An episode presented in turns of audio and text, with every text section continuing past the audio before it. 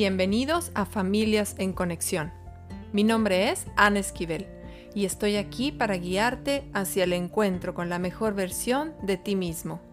Así como el símbolo del árbol de la vida, te invito a reconocer y nutrir tus raíces. Es la forma en que crecerás fuerte para vivir tu vida en expansión, con los pies en la tierra y tu conciencia en conexión con el cielo. Da vida a tus sueños, a tus proyectos, a tus hijos Aprende a sostenerte y amar quien eres, recuperando tu sabiduría y conexión con todo. ¿Cuánto más podemos crear en este espacio? Comenzamos. Esto es Familias en Conexión.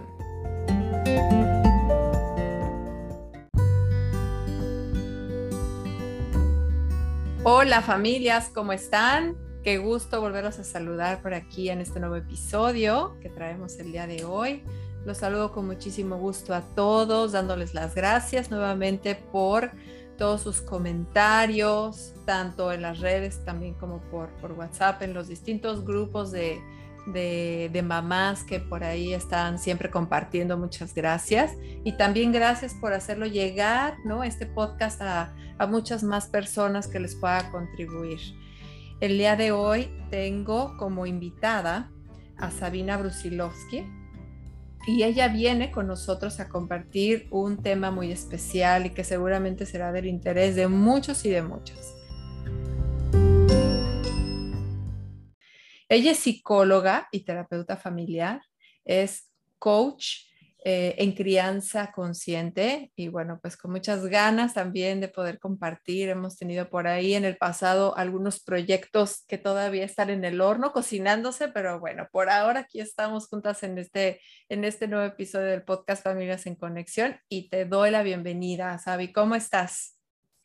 Ana, muy bien, muy contenta de estar aquí. Muchas gracias por este espacio que abres para la reflexión en nuestros procesos de ser mamás, papás y de encontrarnos en este camino. Gracias, qué alegría tenerte aquí.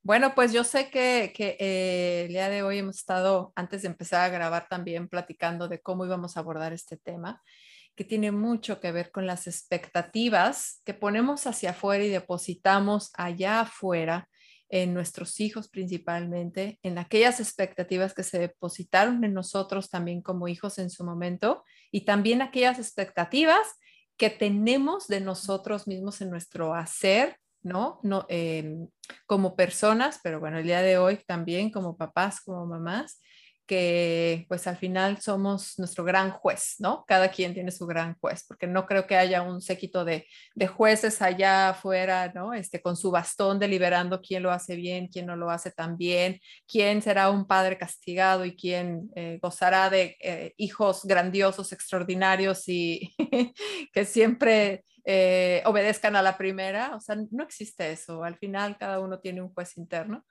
Y el día de hoy pues vamos a ir abordando este tema y que me encanta, que es súper necesario, porque yo creo que aquí no va a haber nadie que diga, ay no, yo, yo no espero nada de nadie y que sean, eh, que sean todo lo que quieran ser, así como así, ¿no? Libres como el viento. Bueno, pues también eso tiene sus consecuencias, así que bueno, pues será un placer platicar como esto, pero antes eh, Sabi, me encantará también que nos platiques un poco de ti, qué te ha traído también en este camino de la, de la crianza consciente, más allá de ser psicólogo y terapeuta, ¿quién eres tú? Pues yo creo que este camino, sabes, siempre desde que entré a la universidad, como que yo quería trabajar con niños y un tiempo di terapia a niños y me daba cuenta que era muy difícil hacer modificaciones, cambios, crecimientos y no había el involucramiento de papás. La verdad es que en retrospectiva me río de mí misma porque eh, no era mamá, ¿no? Y sin embargo trabajaba con los papás y aunque hay mucho, muchas cosas que se pueden hacer, hasta que me convertí en mamá, me di cuenta cómo es mucho más retador poner todo lo que dicen los libros en la vida misma.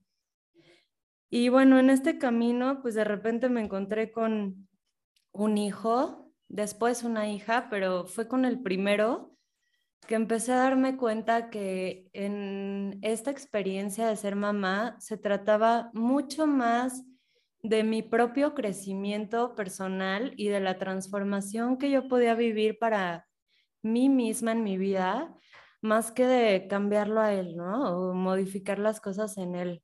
Entonces creo que a partir de ahí fue que empecé a, abordar y a leer muchísimo y a estudiar todos estos temas y a compartir después con más familias, ¿no? Maravilloso. Me identifico tanto con tu historia, porque ahorita que decías, ¿no? Que cuando estabas eh, trabajando, ¿no? Eh, con niños y luego con papás, pero todavía sin tú tener hijos, a mí me pasó lo mismo eh, como educadora trabajando en colegio. Entonces, cuando había alguna situación con algún alumno y que había que, pues, que hablarle y que abordarla con los papás, eh, pues uno tiene mil consejos que dar, ¿no? Y decirle y poner así como que casi que en el banco de los acusados a los papás, ¿no? Porque pues gracias a ellos el comportamiento del niño así está y deberían de hacer A, B y C hasta la Z, pero sin tener una experiencia como mamá. Entonces, obviamente, estábamos en un ambiente profesional y se vale, ¿no? Pero cuando ya ves a los toros no solamente detrás de la barrera, sino que ya estás en el ruedo. Es súper diferente la experiencia y yo de verdad, yo decía, o sea, yo también me reía de mí y también haz de cuenta como que yo decía, trágame tierra, o sea, si me, si me vieran ahorita esas mamás, o sea, se reirían de mí, ¿no? Así como viéndome ahora yo batallando con mis propios hijos y en mi propia experiencia, porque es muy fácil decirlo, pero el día de llevarlo a la práctica tiene todo un enfoque distinto, porque además estás involucrada emocionalmente. Entonces, es, es, la historia es totalmente diferente. Entonces, eh, sí, me identifiqué muchísimo con eso. Em, pero bueno, pues vamos a, abordar este tema porque justamente eh, eso incluso, ¿no? De esto que estamos hablando, de cómo hasta profesionalmente, en su momento, eh, uno espera, ¿no? Que el papá, la mamá actúe de cierta manera porque el niño, entonces todos esos deseos, expectativas también se están llevando al hogar. Y no nada más lo que dice profesionalmente alguien, sino que es como esas cargas colectivas, ¿no? ¿Cómo es esto? ¿Desde, desde dónde podemos eh, hablar sobre esto de el desear lo mejor para nuestros hijos? Em, ¿Y qué es eso? Porque a lo mejor lo que yo deseo a lo mejor no es lo mismo que tú deseas para tus hijos, ¿no? Yo creo que aquí hay dos puntos, ¿no? Por supuesto que siendo mamá o papá, tienes el mayor deseo y en la profundidad en el fondo creo que se resumiría a que nuestros hijos puedan ser felices y puedan llevar una vida plena, sea lo que sea que hagan. Y sin embargo, eh, yo creo que ya desde ahí es, es un tema, ¿no? Porque aunque tenemos el deseo profundo de darles las herramientas, pues también es cierto que no podemos esperar que siempre tengan felicidad en la vida, ¿no? O que el resultado es, generar seres humanos felices. Realmente la vida, en la vida suceden cosas que, pues mira, un día te enfermas y te sientes mal, tuviste un mal día en la escuela o no sé, la vida no se trata de siempre estar felices. Entonces, creo que es muy bonito poder tener ese deseo, pero también es una parte muy importante poder soltar el control, soltar el, las cosas que no están pues en nuestras manos y aceptar que así como nosotros, nuestros hijos son seres humanos y van a tener una historia de vida y eso va a involucrar pasarla mal a veces, enojarse, sufrir. Em, entonces, yo he ido ajustando a lo largo de estos años como lo que realmente deseo para mis hijos Claro que les deseo que puedan ir alcanzando su plenitud y su felicidad, pero también deseo que tengan herramientas para lidiar cuando, para lidiar con la vida cuando se ponga picosita, marguita, este, dulcecita, como sea que venga, ¿no? Y bueno, también hay otro punto, Ana, que yo creo que eh, antes no se hablaban tanto estos temas, no había tantos libros tanta información al alcance. Ahorita tenemos demasiadas cosas y, e ideas sobre cómo deberían ser las cosas, ¿no? Ya sabemos todo el daño que una pantalla le puede hacer a nuestros hijos, sabemos cosas de alimentación, los mejores métodos para, o sabemos lo importante del descanso y entonces va a haber una teoría que te diga que necesitas enseñarle a tus hijos a dormir bien para que se desarrollen favorablemente y va a haber otra que te diga que tienes que hacer colecho porque le va a dar el vínculo seguro y el apego. Entonces, hay tanta información y hemos construido como tantas creencias sobre cómo debería ser nuestra maternidad o paternidad y cómo esto, entonces, trasladamos todas estas creencias a cómo deberían ser los hijos, ¿no? Creo que desde ahí, o sea, sí hay una parte desde el deseo genuino, siempre y cuando esté conectado al amor profundo y ese amor implica saber que en ocasiones la va a pasar mal y no podemos ahorrárselas. Y por otro lado es observar también desde dónde conectamos con nuestro miedo a que sufran, a que la pasen mal. Y creo que desde ahí el enfoque va pudiendo cambiar un poquito, ¿no? Claro, yo creo que eh, tiene, es muy distinto el decir, hijo, hija, deseo que te vaya bien en la vida, ¿sí? O sea, deseo que tus sueños se hagan realidad, deseo que cumplas tu propósito, que conectes con aquello que, que amas, ¿no? Que te sientas como totalmente resuelto en la vida. Ese es un deseo. Y la otra es que cuando se sale de ese deseo, entonces ya se convierte en la expectativa. O sea, cuando se sale de aquello que yo deseo para ti, o sea, es que yo deseo que, que, sigas explorando ese talento que tienes para pintar, para dibujar, ¿no? Y el niño tiene cinco años, ¿no? Y, pero es buenísimo. O sea, yo ya le vi el talento ahí, ¿no? Y entonces yo deseo eso, ¿no? Que siga explorando sus talentos. Pero cuando vamos a la expectativa, entonces yo espero que siga explorando ese talento, ¿no? Y que siga reforzando ese talento de pintar o de dibujar. Y cuando el hijo elige otro camino o se, se separa temporalmente de eso, es como, a ver, no, o sea, aquí hay algo que no está bien y entonces vamos entorpeciendo ese mismo proceso a lo que a lo que tú te refieres como la vida. O sea, ¿cómo voy a elegir algo si no exploro lo que hay? ¿No? O sea, en todo el buffet de posibilidades y de alternativas que hay, eh, eh, no, no, puedo elegir. Entonces, eh, es, es, es, importante, ¿no? Permitirles ese, ese acercamiento también, pues a veces al, al extremo, ¿no? O sea, al extremo opuesto. Y estas expectativas, sin embargo, eh, van cambiando, ¿no? Con el tiempo. Yo creo que estamos como ahorita, como con otra conciencia también de cómo es que estamos Em, que estamos esperando de los hijos, porque a lo mejor ya ahorita ya entendimos, por lo menos en nuestra sociedad, que no podemos obligarlos a que estudien lo que estudió el papá, el abuelo, el este, ¿no? O sea, que se conviertan en aquello que se espera. Todavía existe, pero cada vez menos hay más conciencia en cuanto a eso. Sin embargo, ese era quizás como un antes, ¿cómo es ahora? Eh, ¿Puedes identificar como algunas cositas que por ahí puedan ir cambiando con el tiempo.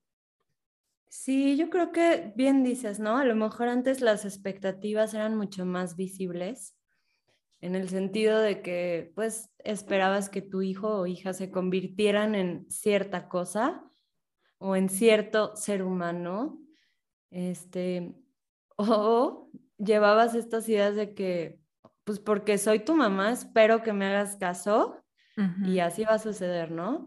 Ah, hemos ido ajustando nuestros discursos poniendo, y me encanta, ¿no? Poniendo el respeto como base para entender que estamos frente a un ser humano y desde este respeto es, eh, no porque sea niño, sea más pequeño que yo o haya nacido a través de mi cuerpo, tengo yo derecho a decidir, opinar o imponer cosas en su vida.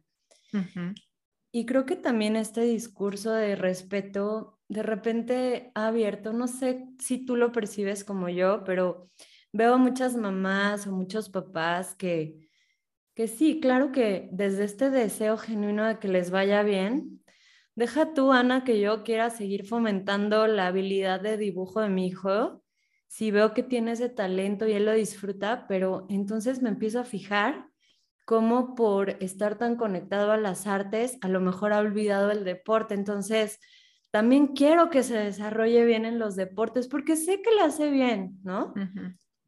Pero también deseo que tenga una buena alimentación.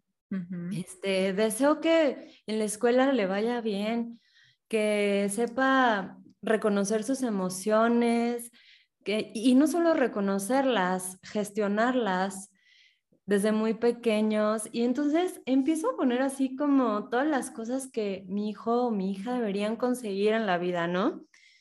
Cuando yo lo pongo así, a veces suena un poco absurdo. Recuerdo a un papá de un joven que estábamos en una sesión y, le pregunté, ¿qué, ¿qué deseas para tu hijo, no?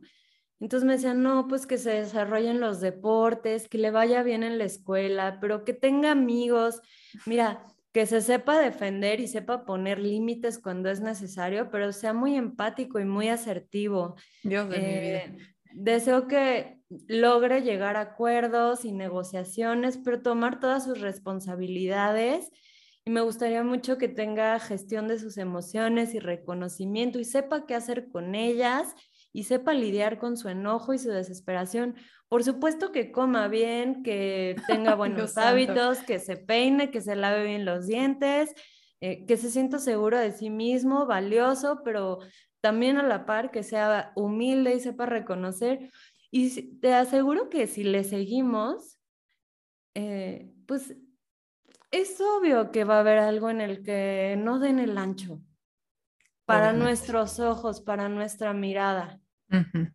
Cierto, es cierto, porque aquello que nosotros podemos, ¿no? Como, como, como decíamos hace un, un, ratito, o sea, aquello que para mí puede ser perfecto y bien hecho, quizás para ti no, ¿no? Y para otra familia sí. Entonces, realmente todo está desde el ojo por el, por el que lo mires y de dónde estás tú eh, construyendo esa expectativa, para qué, para quién es, ¿no? El cumplir con todo eso y en quién realmente eh, se convertiría tu hijo con todo eso y dónde cabe él mismo. O sea, dónde puede entonces él explorar su propio ser, su propio yo, cómo puede descubrir su propia identidad si no se le da el espacio para que se equivoque, para que él mismo pueda darse cuenta de que, oye, ese camino que tomé hoy definitivamente me, me ocasionó un conflicto con mi amigo o fulanita ya me volteó la cara porque hablé de cierta manera, o sea, no, no podemos, ¿no? Construir ni la resiliencia, ni el respeto, ni el, el, nada de los valores que esperamos en nuestros hijos o parte de su, de su persona no la podemos construir de la noche a la mañana, ni tampoco nos corresponde construirlo todo a nosotros como papás, ¿no? O sea, al final es la misma vida de cada persona que se va encargando de prestarle el espacio y las experiencias y a las personas para que así lo vayan aprendiendo. Entonces, y aquí importante. de, de, lo que te escucho, sabes, también creo que, digo, hay partes que no porque digas tengo una expectativa, vas a dejar de enseñarle habilidades o permitir que desarrolle sus habilidades, quitándote esa, como esa etiqueta también de yo le voy a enseñar las habilidades, sino voy a permitir que las condiciones sean propicias para que él o ella desarrollen sus propias habilidades.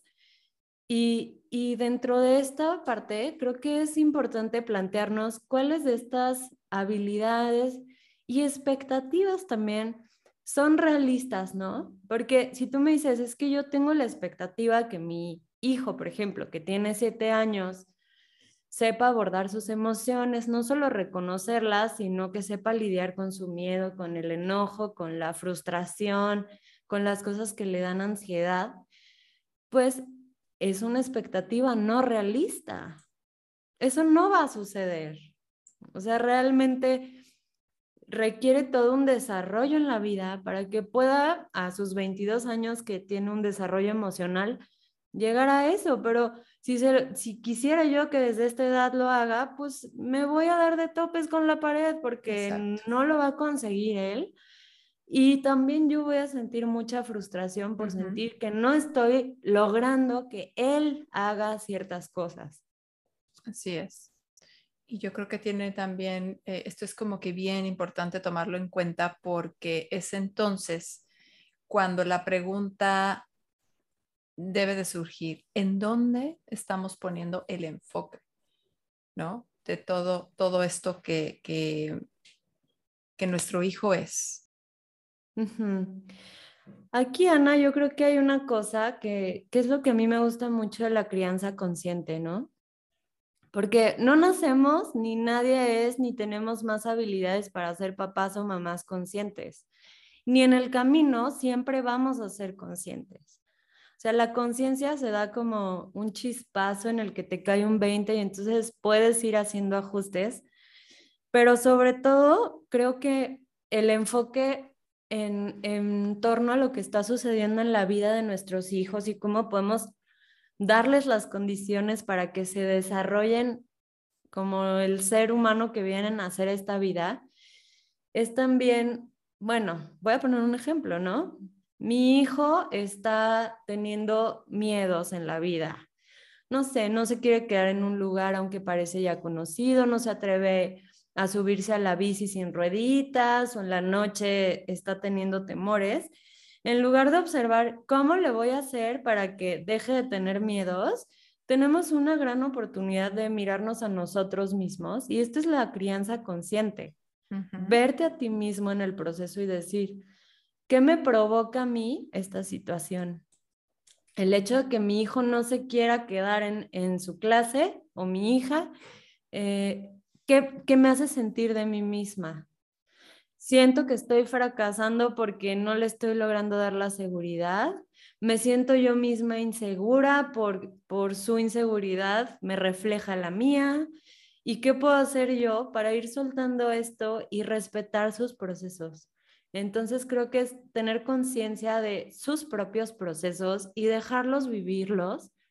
Entonces, como te he escuchado decir, te aseguro que no va a llegar a los 15 años usando pañal, o no va a llegar a los 18 años sin poder subirse a la bicicleta, cuando podemos respetar sus procesos y ver qué me mueve a mí, qué es lo que a mí tanto me está costando, qué pienso que estoy fallando, y el enfoque va como a ese crecimiento personal y permitir el crecimiento de la otra persona en su propio ritmo y, y proceso, creo que es mucho más más efectivo en un sentido, pero más valioso que nos ofrece realmente una oportunidad de transformar nuestras creencias de la vida, ¿no? De nosotros, de nuestros hijos. Sí, sí, sí, por supuesto. Eh, y yo creo que ahí entra este, esta idea también de criar hijos extraordinarios, Digo, que levante la mano aquí también. ¿Quién se percibe a sí mismo como extraordinario, pero en todos los aspectos de la vida? Porque puede ser extraordinario en muchos, ¿no? Y podemos reconocer eso extraordinario que otros son y que se sale, digamos, como de lo común y, y dices, wow, esa persona es muy brillante en X cosa. Sin embargo, extraordinarios en, en todo, ¿Sería posible eso? Ay, es que lo dices y suena tan absurdo, ¿verdad? sí, pero pareciera como tan, imposible. Eso. Pero realmente si te pones a pensar en todos estos deseos que sí tenemos para los hijos, sí deseamos que sean extraordinarios, ¿no? Entonces, a lo mejor le va muy bien en muchas áreas de su vida, pero resulta que no come bien o a lo mejor le va muy bien en muchas áreas de su vida, pero resulta que le cuesta defenderse con los compañeros o amigos de la escuela. Y entonces es esto como que a medida que podemos aceptar que nuestros hijos y nosotras mismas somos más ordinarios que extraordinarios, pues podemos dejar de pedir todo eso extra que les hace falta para llegar a ser lo que estamos esperando y poder ver todo lo que ya hay, todo lo que ya es. Reconocer que, que tiene muchas cosas positivas y probablemente también tiene algunos retos de vida y que van a ser retos quizá por un tiempo, quizá por mucho tiempo, que son también sus oportunidades de aprender y crecer y desarrollarse en, en, el florecimiento, pues de su desarrollo en muchos sentidos, ¿no? Yo creo que mucho tiene que ver también eh, este esperar lo extraordinario en todas las áreas.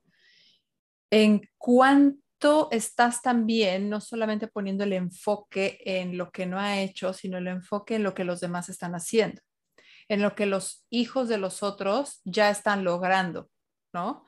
El, el hijo que es súper deportista, ¿no? El, hijo de la vecina, el primo con el que convive diario, ay, es es tan amable, porque él siempre sí, ay, siempre saluda, te mira a los ojos, te da la mano, y si tu hijo, o sea, te escondes detrás, ¿cómo, cómo es posible, no? Ya deberías de estarle saludando a todo, hasta esas pequeñas cositas, ¿no? Ponemos siempre como el enfoque allá afuera, desde que están chiquitos, que si fulanito ya camina, ya habla, ya corre, ya arma, ya juega, ya decide, no, sé cuánto, hasta el adolescente que se porta súper bien, eh, es súper amable, cooperador, eh, respetuoso, eh, pasa tiempo con su familia, casi no sale, ¿no? Em, que bueno, ese, ya sería otro tema, porque no sé hasta qué punto eso realmente sería extraordinario, ¿no? Pero bueno, poniendo así como un poquito dónde, nos está, dónde estamos poniendo justamente ese foco de atención allá afuera, en lugar de mirar lo que ya tenemos en casa, en lo extraordinario que ya estás haciendo tu trabajo como mamá, papá dentro de casa y en lo que sí ya hay, lo que sí ya se logró. Eh, digo, por ejemplo, yo en mi, en mi experiencia como mamá, ahora eh, explorando cada vez más la etapa de la adolescencia, eh, me doy cuenta cómo cada vez ellos necesitan más tener su espacio, ¿no? Entonces, cuando antes llegaban de la escuela y yo dedicaba mi tarde entera a ellos, porque no había manera de que yo no estuviera presente, o sea, ahora de verdad me empecé a dar cuenta de que yo cada vez tenía más tiempo para hacer cosas en la tarde, porque, o sea, era de llamarlos a hacer cosas de así, y cada vez cooperaban menos para estar, ¿no? Y al final, bueno, pues ahora puedo grabar un podcast por la tarde, tener una sesión personalizada con alguien por la tarde, porque pues ellos están en su espacio. Entonces, me di cuenta que cuando se les permite tener ese espacio, de pronto ellos salen como de su cuevita y son los más cooperadores, ¿no? entonces ahora sí es como si se fueran a cargar energía su, en su espacio, con ellos hacia adentro, haciendo lo que tengan que hacer. Y después salen de ahí, ahora sí, a convivir o si se les pide algo lo hacen sin estar como enojados, pero si los llamo mientras están en su cueva de, oye, es que baja porque te, hizo falta X cosa, entonces viene con la cara, con el golpe, el golpe así, eh, mal modo, etcétera, ¿no? Cuando se les respeta también ese espacio personal, ¿no? Vienen y cooperan. Entonces, ¿dónde está mi enfoque? En que llegó, dio el portazo, ¿no? No me contestó bien, etcétera o en que sí vino e hizo las cosas como, pues, o sea, sí se lo pedí y darme cuenta de que no, o sea, no pasa nada si yo me espero media hora más a pedirle lo mismo, pero la respuesta de él o de ella va a ser totalmente diferente. Entonces, no me voy a, a, poner a ver cómo lo está haciendo la vecina o los papás de los compañeros del grupo, ¿no? Porque va a ser diferente cada uno. Entonces, ahí viene eso.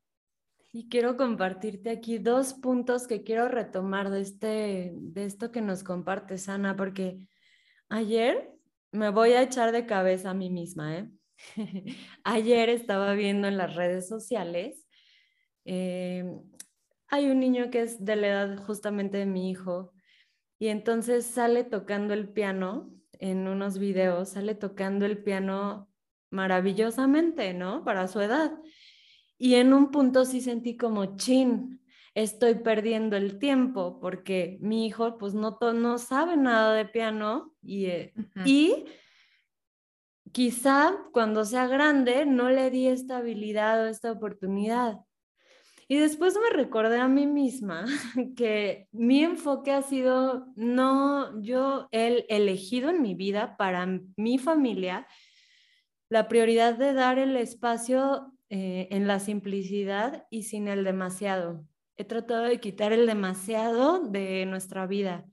Demasiadas cosas que hacer, demasiado que pedir, demasiado que cumplir.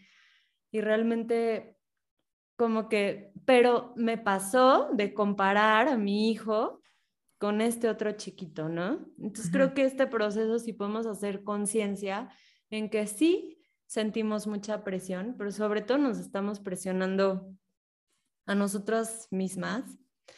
Y el otro punto, Ana, que, que creo que es muy importante que nos compartes de tu vida en adolescentes, yo no me puedo imaginar cuando llegue a tener mis tardes libres aún. Te lo recomiendo. Pero, es, retador también a la vez. Claro, claro, cada, cada etapa lleva su, su reto y su gozo, ¿no? Y su poder disfrutarlo. Claro. Entonces, pensaba en esta parte, Ana, que si tú te hubieras quedado en cuando entonces mis hijos aprendan a responder y estén más presentes y cumplan con sus obligaciones, entonces yo podré descansar de que lo hice bien. Hiciste el proceso al revés. Aceptaste que lo que les corresponde vivir en este momento es estar en su cueva y estar encerrados y gestionar sus tiempos y, y a medida que tú aceptas que eso es lo que está sucediendo, entonces puedes ver la otra parte cuando sí salen y disfrutan. Y creo que este, este proceso que hiciste es muy importante que podamos llevarlo a nuestra vida, ¿no?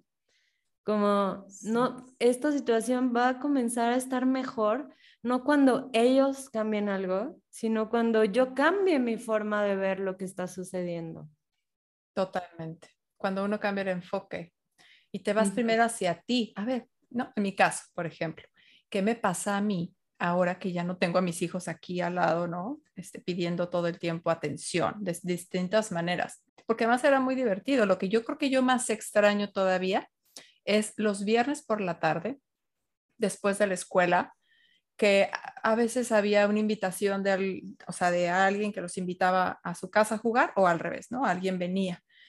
Sin embargo, como que buscaba siempre esos viernes como libres de, de, planes para hacer un plan con ellos, ¿no? O sea, era de nosotros tres, eh, ya el fin de semana era con papá o es con papá, pero era de nosotros tres y pasar la tarde juntos, e irnos a tomar algo, ir al cine, no sé, alguna cosa así como que especial con mamá. Y de pronto era de, es que no quiero ir al cine. Y así para mí era como de, no, por favor, no puede ser, ¿no? Entonces, a mí, yo todavía extraño esos espacios. De pronto los llego a tener, ¿no?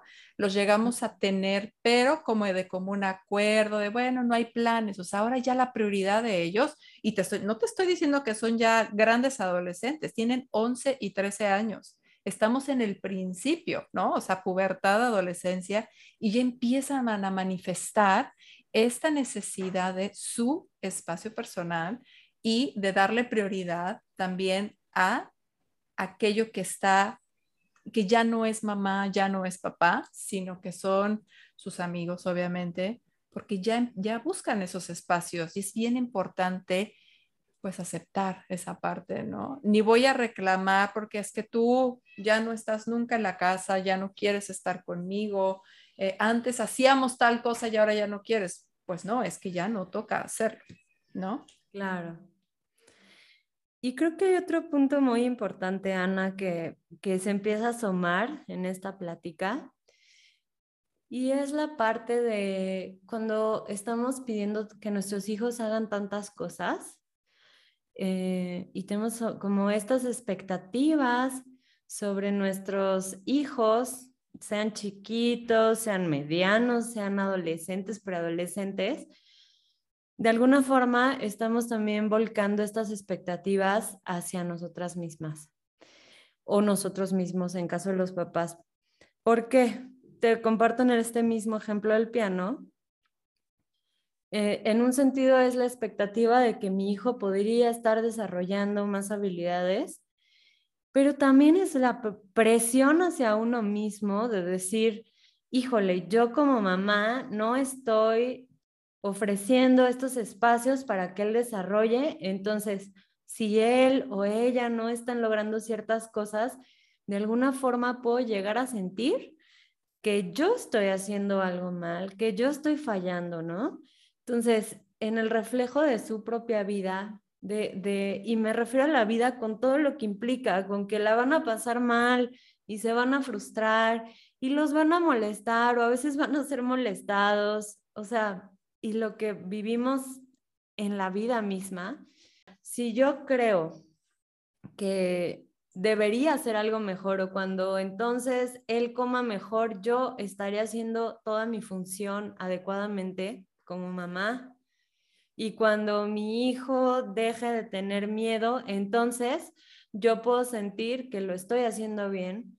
Cuando realmente podemos observar que pues tener miedo o a veces no querer comer o no poder poner un límite a otras personas o que te cueste relacionarte, no tiene que ver con tu capacidad realmente de que de ser buena mamá o buen papá es lo que corresponde que ellos vivan en la vida y tenemos ahí una gran oportunidad de qué queremos construir para que logres hacerlo diferente y soltando el resultado.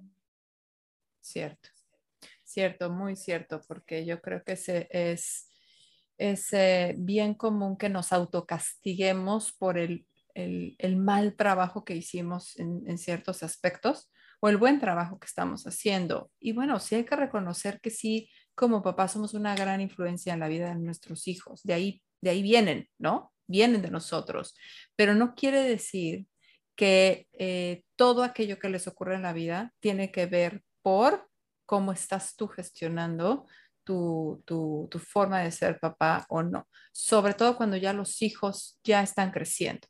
Cuando están muy pequeñitos y viven todo el tiempo pegadito a ti, todo el tiempo junto a ti, bueno, pues sí, o sea, hay un gran porcentaje de que prácticamente todo lo que le ocurre al, al, al, niño, a la niña pequeña, pues tiene que ver con mamá, ¿no? Con papá, todo lo que está viviendo ahí. Sin embargo, conforme se va desprendiendo de su núcleo familiar, y empieza a lanzarse al mundo, a dar sus primeros pasos al mundo, lo cual es muy sano. Y mis hijos, de hecho, cuando, cuando me preguntan, es que para qué sirve ir a la escuela, yo siempre les digo, es como, tómelo como un entrenamiento para el mundo. Pues es el mundo en chiquito. Es en donde van ustedes a aprender cómo moverse en el mundo después, ¿no? O sea, el que te cae mal, el que te volteó la cara, el que es súper amable, eh, aprender a respetar, a poner límites, a seguir las reglas, tener las normas, a, ¿sabes? O sea, autogestionarte de muchas formas. O sea, ese es el mundo. Ahora estamos poniendo a nuestros hijos en un espacio en donde puedan ir aprendiendo eso de la mano de profesores, de maestros y de sus papás. Entonces, eh, no podemos tampoco em, esperar que todo aquello que les pase afuera, eh, fuera de mí, fuera de mi vista, pues sea yo, ay, qué mal. Y me pasó también a mí hace poco, ¿no? Algo así, cositas que me empezaron a llegar así de cosas que había hecho mi hija y yo decía, Dios en mi vida, pero ¿dónde aprendió eso? ¿Por qué está aprendiendo? ¿Por qué está actuando de esa manera? Yo nunca le he enseñado eso hasta que dije, a ver, o sea, no, no, simplemente, a ver, ella ya tiene esta base, ¿sí? Ya tiene esta base que se creó en casa, que se formó en casa y ahora en base a eso, pues ahora ya va a empezar a moverse y a navegar y explorar otras cosas. Yo sé que eventualmente esa base que ya tiene ahí fuerte y que se sigue reforzando en casa, pues va a tomar sentido en su vida, pero no va a conocer qué más hay si no le permito explorar. Y no, esta es tu manera, ¿no? Esta es la manera en que todos somos en esta familia.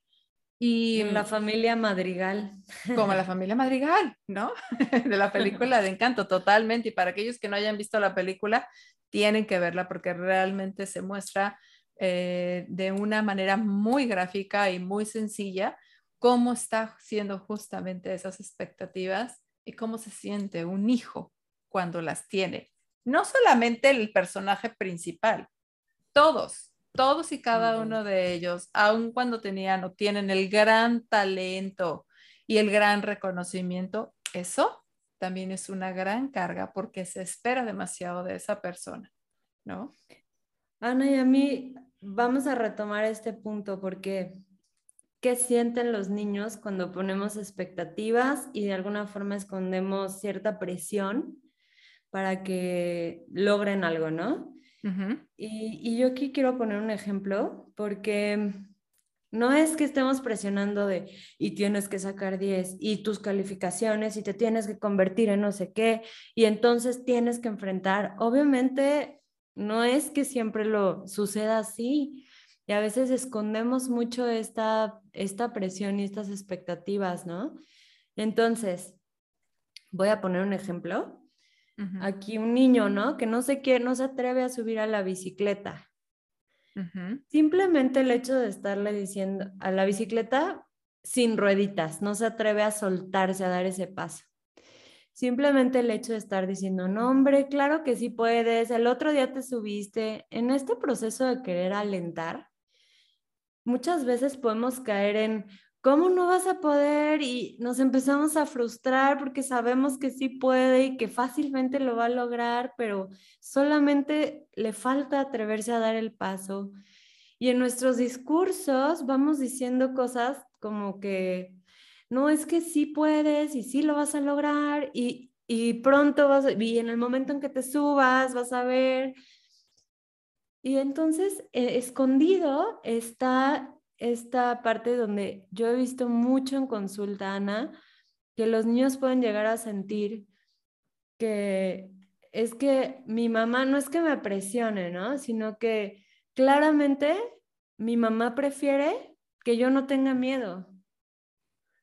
Y claramente mi mamá prefiere que no sea enojona o explosiva y claramente mis papás prefieren que no me haga pipí en la cama y claramente mi mamá queda mucho más contenta cuando comí bien o cuando compartí.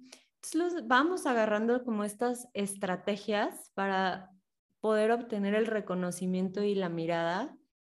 Y yo digo que no es que te vas a dar por vencido de que tu hijo se atreva a andar en bici sin rueditas. O sea, no se trata de que sueltes el objetivo, simplemente es desde dónde quieres abordar para que eso suceda. Si estás poniendo toda esta presión escondida en lo que espero y entonces no sé qué, pues el niño puede llegar a sentirse, o el adolescente, no estoy dando el ancho porque entonces mi mamá espera que sea un poquito más y no le gusta cuando siento miedo y eso los hace sentir más inadecuados más insuficientes y de alguna forma no aceptados, no vistos, no reconocidos. Y, creo que si cambiamos simplemente un poquito nuestro discurso, nuestro enfoque y podemos decir, mira, sé que te da miedo, es normal que te dé miedo, yo también me he sentido así, es natural y es necesario, está bien. Y también doy mi voto de confianza en que un día lo vas a poder lograr. Sí, un día. Confío en ti, en que eso va a suceder. Vamos, podemos trabajar en ello. ¿No? Y es como de, ok, mi mamá no solamente me está entendiendo cómo me siento, sino me está dando ese voto de aceptación y de confianza. Y está bien que pasemos por esos procesos. Y creo que es más importante lo que pasamos en el proceso y nos damos cuenta de sentir esta intimidad emocional, este espacio para sentirnos reconocidos, vistos, validados tal cual somos, que eso mismo nos va a dar mucha más seguridad y confianza para dar los pasos necesarios que, que requerimos dar en la vida, nosotros o ellos. Claro.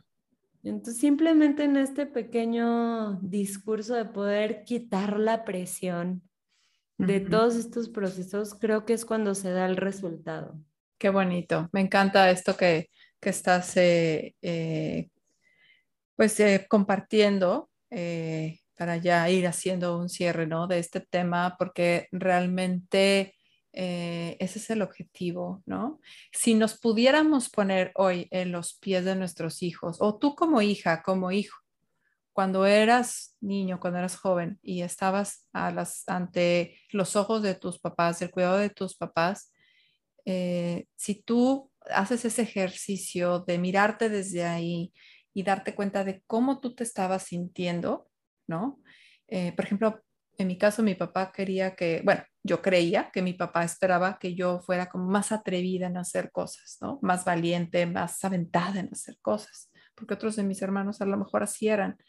Y yo no, Entonces yo siempre como que crecí como con ese de, esa idea de como que no lo hice suficiente, como que no fui suficiente para mi papá, ¿no? Entonces, cuando empezamos nosotros a explorar nuestra propia historia, nos podemos dar cuenta también de lo que es y lo que se siente vivir desde la expectativa de otros eh, y poder soltar y aceptarnos primero para que después podamos también aceptar a nuestros hijos por quien ya son, sin perder el, perdernos entre tanta cosa, sin perder el enfoque de quienes ya son y todo, todo eso que aún tienen que, que pulir en sí mismos, que es, es, un, es un diamante en bruto muchas veces, ¿no? Pero que ahí está justamente el trabajo donde hay que, que, que prestar atención. Así que bueno, pues...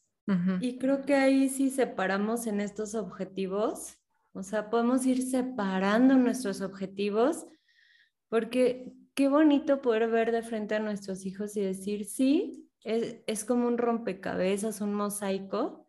De repente mi, mi, hijo me dice, mamá, es que soy muy enojón. O, o cuando alguien dice, alguien externo, ¿no? Oye, tiene su carácter. Reconocer, pues todos tenemos nuestro carácter, todos nos enojamos, pero el enojo o el miedo o el no comer no es lo único que te define, ¿no?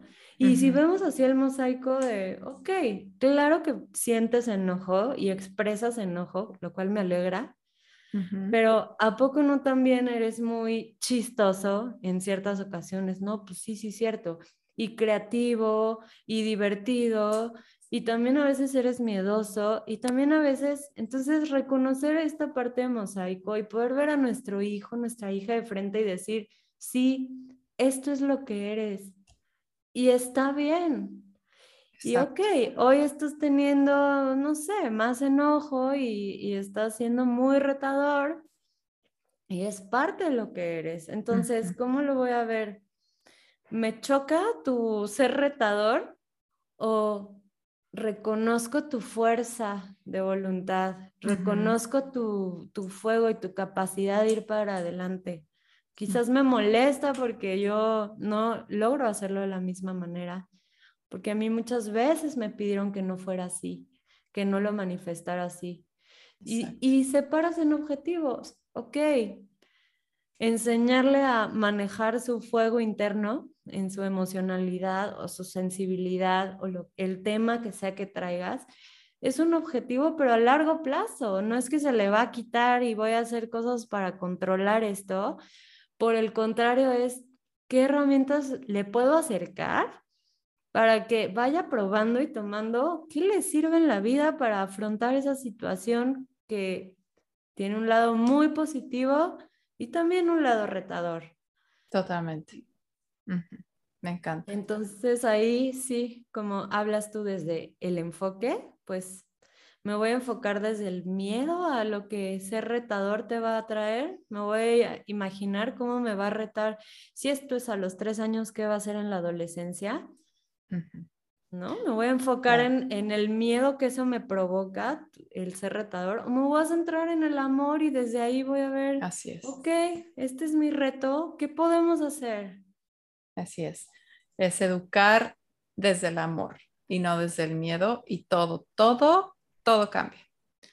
Sabi, ha sido un placer tenerte aquí eh, este día en este podcast, eh, compartiendo con, con, nosotros aquí. Bueno, sacamos hasta nuestras propias historias, ¿no? Como mamás, pero yo creo que, pues al final somos, somos humanos también, no solamente estamos aquí detrás de este micrófono compartiendo nuestra experiencia profesional, sino también como mamás en nuestro día a día, que está lejos, lejos de lo extraordinario y de la perfección, como todas y cada una de todas las personas que nos están escuchando. Así que ha sido un gran placer tenerte aquí y por supuesto vamos a dejar todos tus datos eh, en la descripción. Aquí la pueden encontrar para que aquellos que te quieran contactar o seguir en redes, eh, conectar contigo, consultarte algo en particular, por favor siéntanse libres de, de hacerlo.